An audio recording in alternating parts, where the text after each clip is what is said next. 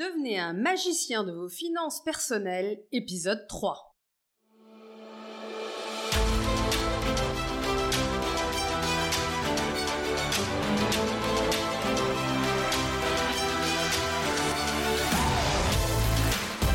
Que vous ayez déjà un bon niveau sur le sujet de l'argent et que vous ayez envie de vous améliorer encore, ou au contraire que vous soyez complètement paumé, débutant et que vous ayez envie de pouvoir enfin prendre en main ce sujet de l'argent qui a peut-être toujours été problématique pour vous et que vous souhaitiez maintenant pouvoir vous offrir la vie que vous méritez réellement d'avoir et offrir les expériences de vie que vous, avez toujours rêvé de vous offrir ou offrir à vos proches, alors cet épisode, qui est le troisième et le dernier que je réalise sur le sujet, est fait pour vous.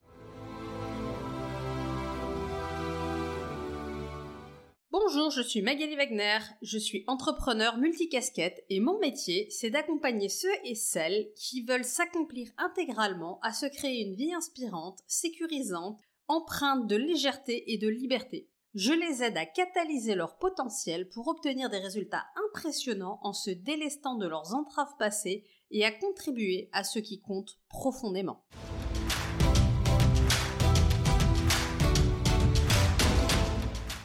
Vous avez été nombreux à me faire énormément de retours positifs sur les deux premiers épisodes que je vous invite à écouter avant celui-ci si cela n'est pas encore fait. Aujourd'hui, on va poursuivre l'exploration des fondamentaux de la sécurité financière matérielle. Le prochain épisode, promis, je vous parle enfin de la sécurité financière immatérielle. L'idée ici, c'est de boucler le tour des fondamentaux et si vous le souhaitez, on verra ensuite pour les aspects plus avancés sur l'argent.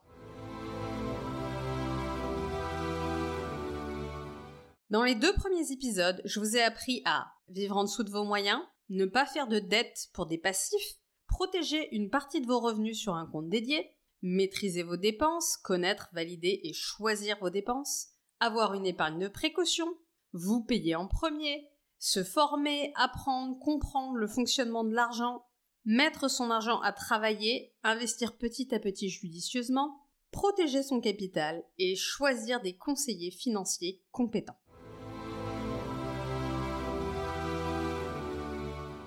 Dans ce troisième épisode, je vais vous partager quatre fondamentaux et un sujet bonus sur le sujet de la sécurité financière matérielle. Numéro 1, soyez persévérant.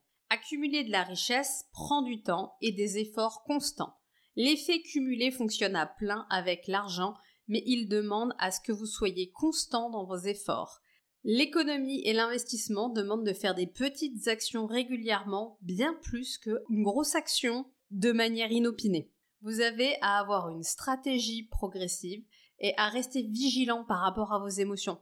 Ne vous découragez pas par rapport aux obstacles, ils arrivent, les marchés vont monter, baisser, peu importe ce qu'il va se passer. Si vous choisissez d'investir dans la pierre, il peut y avoir des difficultés. Peu importe ce que vous choisissez de faire, il y aura des hauts et des bas. Mais croyez-moi, ça vaut toujours mieux que de se retrouver avec rien parce que vous n'avez rien prévu.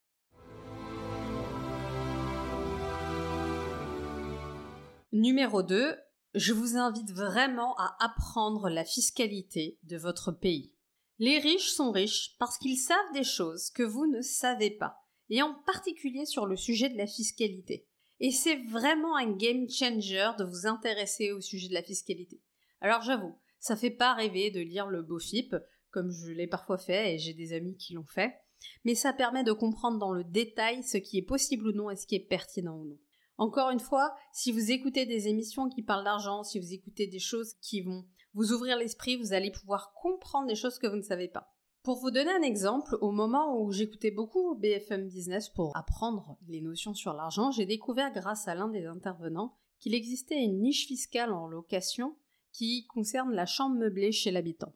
Donc à partir du moment où vous louez une partie de votre résidence principale dans laquelle vous habitez, et en respectant un certain nombre de critères et entre autres un loyer plafonné par mètre carré par an, qui est différent en fonction de si vous habitez en province ou à Paris, alors vous pouvez être exonéré totalement d'impôts si vous respectez les règles. Ça a été complètement game changer pour moi parce qu'en l'occurrence, j'étais exactement en train de faire ça. J'avais acheté une résidence principale dans laquelle il y avait deux chambres que je n'allais pas utiliser et je l'ai louée à des étudiants qui vivaient là en respectant ce plafond puisque je l'ai découvert. Alors il s'avère que là où j'habite, le loyer plafonné est pas très très loin du loyer maximum que je peux pratiquer par rapport au prix de marché, et donc ça revêtait pas un gros sacrifice pour moi de faire ça. En revanche, parce que je suis rentrée dans cette règle, au lieu d'être imposée comme je l'aurais dû en microbique selon un certain nombre de règles, j'ai été totalement exonérée d'impôts, et ça change tout en fait. J'aurais fait exactement la même chose si je n'avais pas eu cette information, mais j'aurais payé beaucoup plus d'impôts. Juste une information lors d'une émission de télé. En l'occurrence, cette information était disponible à d'autres endroits et bien sûr, je l'ai vérifiée légalement. Je vous invite toujours à vérifier les informations que vous recevez à droite à gauche. Il suffit de taper, vous avez franchement le site internet des impôts, il est hyper clair, il est hyper facile à comprendre, donc allez-y quoi. Mais voilà, une information, si ça se trouve, sur les 7 ans, ça m'a ramené plusieurs milliers, peut-être plus de 10 000 euros d'économie d'impôt. J'ai pas fait le calcul, très honnêtement, mais juste une information et un respect de loyer plafonné. Et vous êtes à deux doigts d'avoir des informations comme ça. Alors, dans le monde de l'immobilier, il y en existe plein, que ce soit toutes les lois Pinel, Cellier, de Robien, etc. Mais vous avez tout ce qui est de la rénovation. Vous avez aussi tous les contrats de type ANA où vous louez pareil avec des loyers plafonnés en mettant vos appartements en gestion et en échange vous avez une grosse exonération d'impôts. Donc il existe des montagnes de choses, c'est vrai pour tous les investissements en bourse, en fonction de si vous les mettez, en compte titre ordinaire, en PEA, en assurance vie. Bref, il existe des millions d'options et vous serez récompensé à savoir ce que vous faites. Vous détenez la même action dans une enveloppe PEA ou dans un compte titre ordinaire, vous la revendez. Dans un cas, vous pouvez, alors je ne vais pas vous mettre toutes les petites lignes, mais être exonéré totalement des plus-values. Vous aurez juste 17,2% de CSG à verser. Et dans l'autre cas, vous allez payer 30% de plus-value. Bah, 30% d'une somme, ça fait des sommes. Et c'est comme ça pour tous les sujets. Donc formez-vous sur le sujet de la fiscalité, c'est crucial.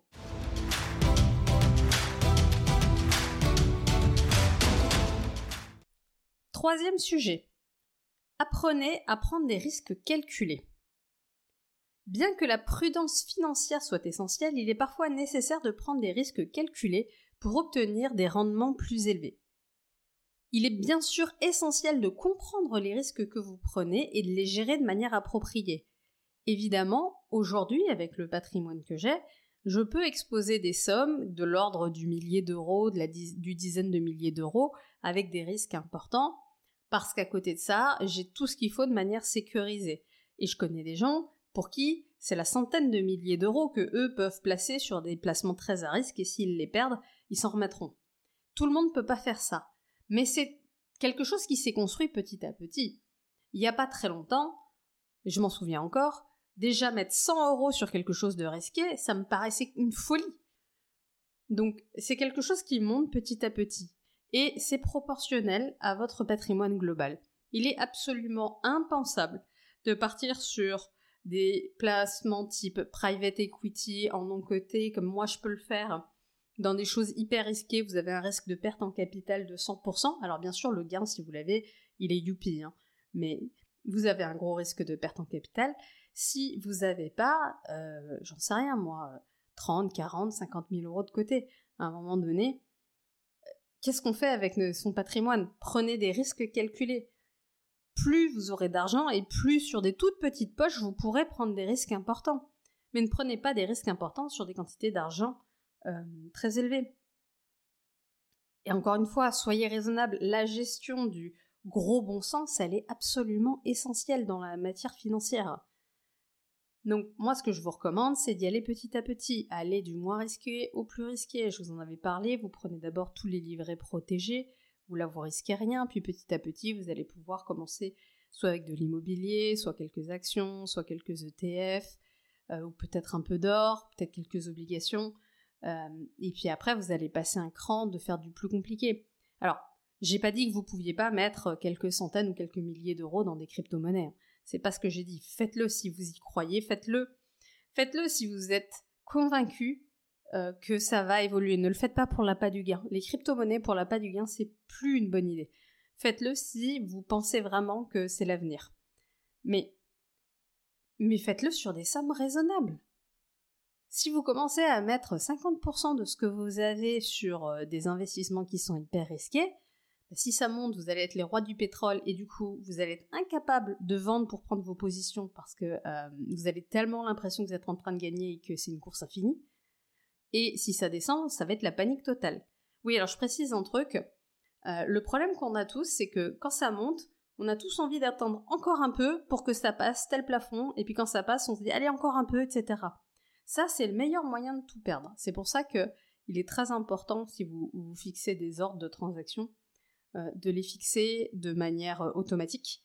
Parce que je vous garantis que l'être humain, euh, niveau automatisme, c'est pas terrible.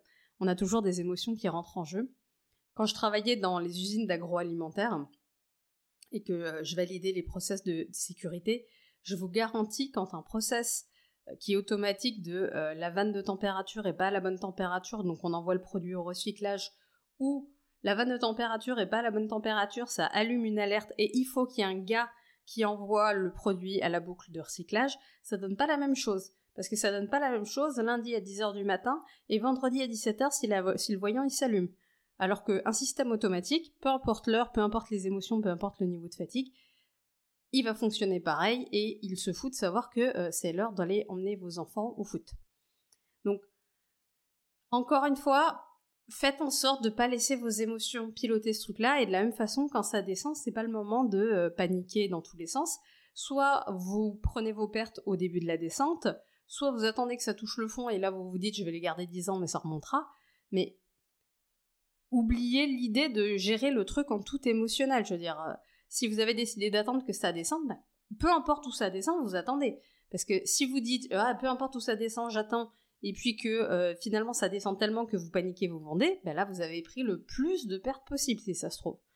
Donc la gestion des émotions c'est vraiment un sujet et pour ça le premier sujet c'est de bien comprendre ce qu'on fait et derrière de maîtriser ses émotions. Et plus on met des systèmes automatiques, moins on a de sujets émotionnels à gérer. Ça c'est un, autre sujet que je pourrais euh, amener dans un autre épisode, mais pour faire simple, avoir des systèmes dans les choses sur lesquelles on n'est pas bon, c'est bien plus efficace que de prier pour qu'on soit bon. Si vous avez du mal à résister à votre carré de chocolat le soir, ne pas avoir de chocolat ce soir est plus efficace que de compter sur la volonté. Bon bah c'est pareil avec l'argent.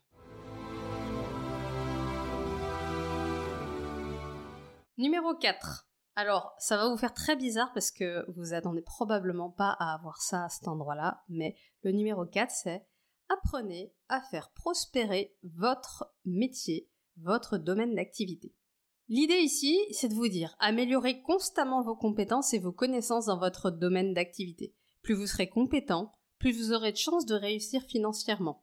Je fais simple, l'idée ici c'est meilleur vous allez être dans votre travail, pas selon vos critères, mais selon le critère de votre entreprise, ça peut être très différent.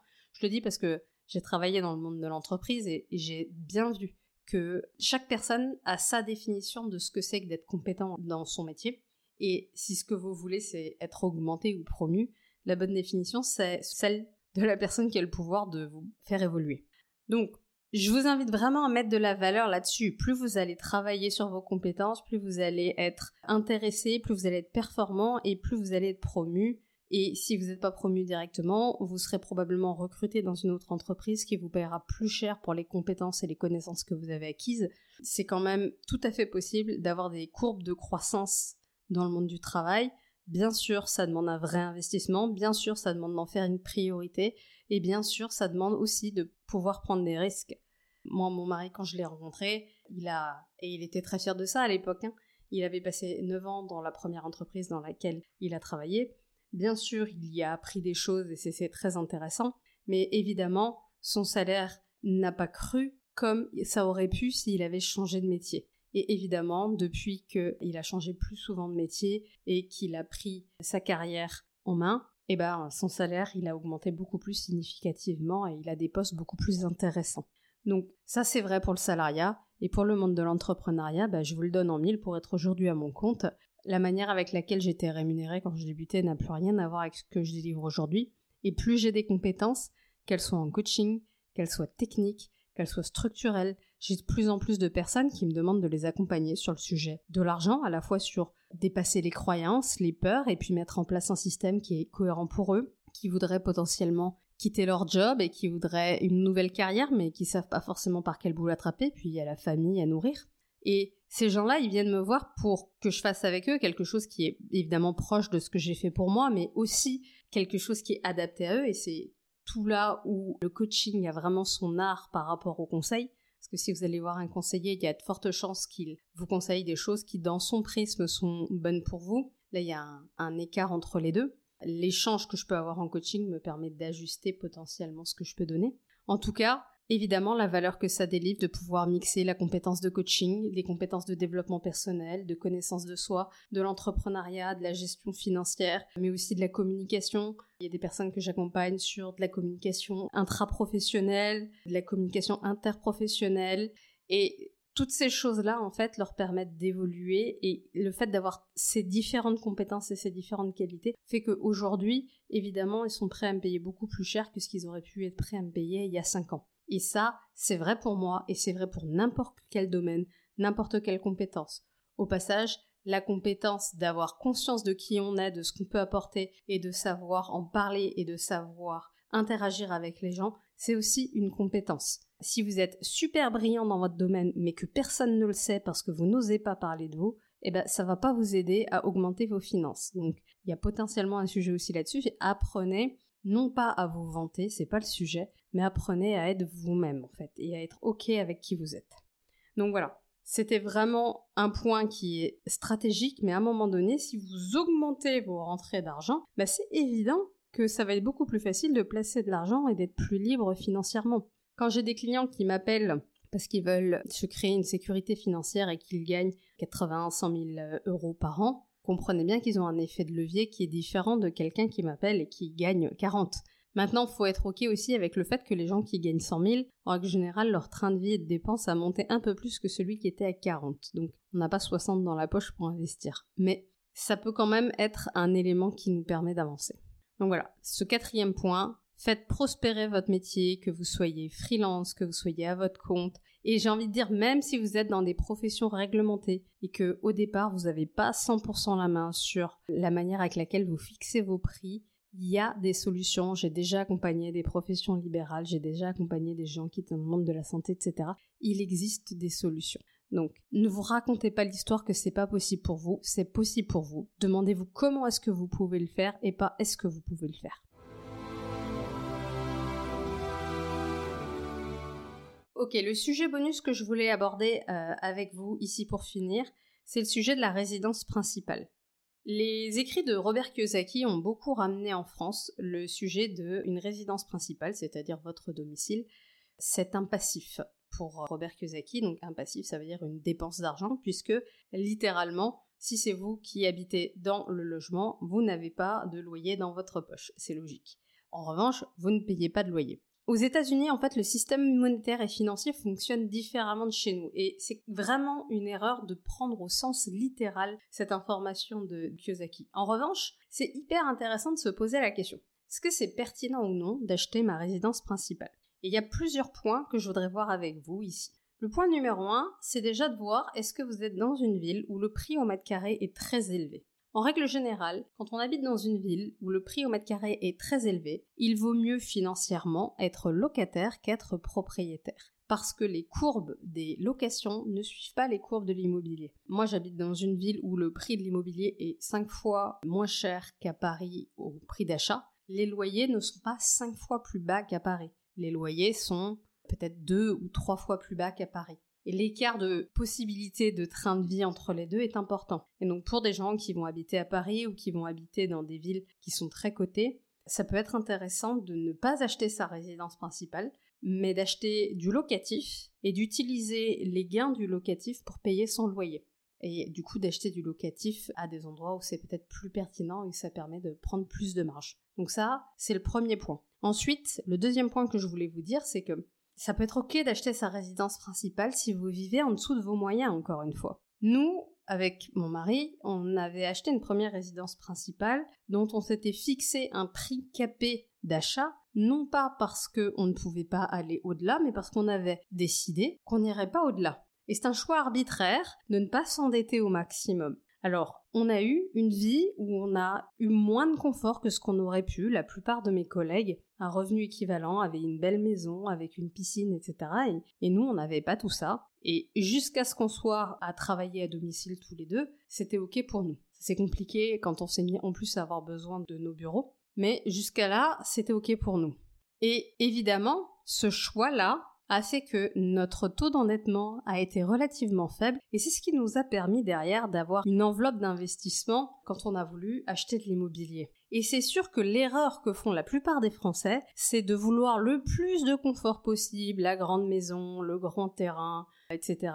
Et de vouloir le max de ce qu'ils peuvent avoir comme confort à court terme, sans voir qu'ils se privent à long terme. Et je peux vous garantir, pour connaître des gens qui ont des résultats de dingue dans leur vie, que quand on accepte de vivre un an, deux ans, trois ans, cinq ans, dans un studio ou dans un petit appart, euh, si on a une famille, ça permet de mettre de l'argent de côté, ça permet de faire d'autres projets. Et cinq ans après, le bénéfice, il est tellement énorme que vous avez complètement oublié, en fait, les années de sacrifice il y a plein de façons de le faire. Les logements de fonction pour les fonctionnaires qui bénéficient de logements de fonction. Il y a ceux qui vivent encore chez leurs parents. Enfin, il y a des millions de façons de le faire en fait. Et là, je vous invite vraiment à voir que si vous achetez votre résidence principale, achetez en dessous de vos moyens. Et là seulement, ça pourra devenir intéressant pour vous. La dernière chose qui peut rendre un investissement dans une résidence principale intéressante, c'est de faire ce qu'on a fait nous, c'est-à-dire d'avoir une partie de la résidence principale où vous habitez et une partie de la résidence principale que vous louez, que ce soit une partie de chez vous, que ce soit un garage, peu importe. Je connais des montagnes de gens qui m'ont dit c'est impensable, je peux pas avoir des locataires chez moi, c'est insupportable, etc. Encore une fois, c'est une question de confort. Si vous voulez plus de confort, vous payerez infiniment le prix du confort que vous avez. C'est pas la peine de venir pleurer derrière. Vous voulez tout le confort et vous voulez aussi les résultats des gens qui n'ont pas le confort. Alors c'est sûr que si aujourd'hui vous veniez chez moi et que vous voyez la nouvelle maison qu'on a achetée, vous me diriez Mag, c'est bien gentil ton truc, t'as vu la belle baraque que t'as? Oui, d'accord. Aujourd'hui, j'ai fait des frais, etc., etc. Mais je n'aurais jamais pu m'acheter cette maison avec la qualité de vie qu'on a aujourd'hui si je n'avais pas rogné sur mon confort à la fois en vivant dans beaucoup plus petit que ce que je pouvais me payer et en même temps en ayant une partie des locataires chez moi dans ma maison en pouvant avoir bénéficié d'ailleurs d'un régime fiscal intéressant comme je vous l'ai raconté et évidemment, tout l'argent qu'on a gagné avec ça, on l'a pas dépensé pour partir en vacances, on n'est pas allé aux Bahamas ou je sais pas quoi, on l'a utilisé pour acheter la nouvelle résidence principale. Et donc oui, évidemment, un jour le confort vous l'aurez, mais la question c'est si vous voulez beaucoup de confort à court terme, alors vous serez bloqué, vous pourrez aller nulle part. Si vous acceptez de renier un peu sur votre confort, alors vous aurez un vrai pouvoir d'évolution derrière. Donc voilà, ça dépend vraiment des situations. Je vous invite à prendre du recul sur ça en tout état de cause. Vraiment, achetez votre résidence principale seulement si ça n'implique pas que vous vous colliez à la planche en termes de taux d'endettement et de crédit. Si vous devez vraiment rembourser 35%, 33 ou 35% de votre salaire dans votre résidence principale, plus tous les autres frais, etc., vous allez avoir une possibilité et un effet de levier assez faible pour vos investissements et vos placements. Donc, ça vaut peut-être le coup, dans un premier temps, de rester locataire. Je vous laisse réfléchir à ça et puis faites ce qui est le plus juste pour vous, mais chaque décision implique des résultats dans les deux cas.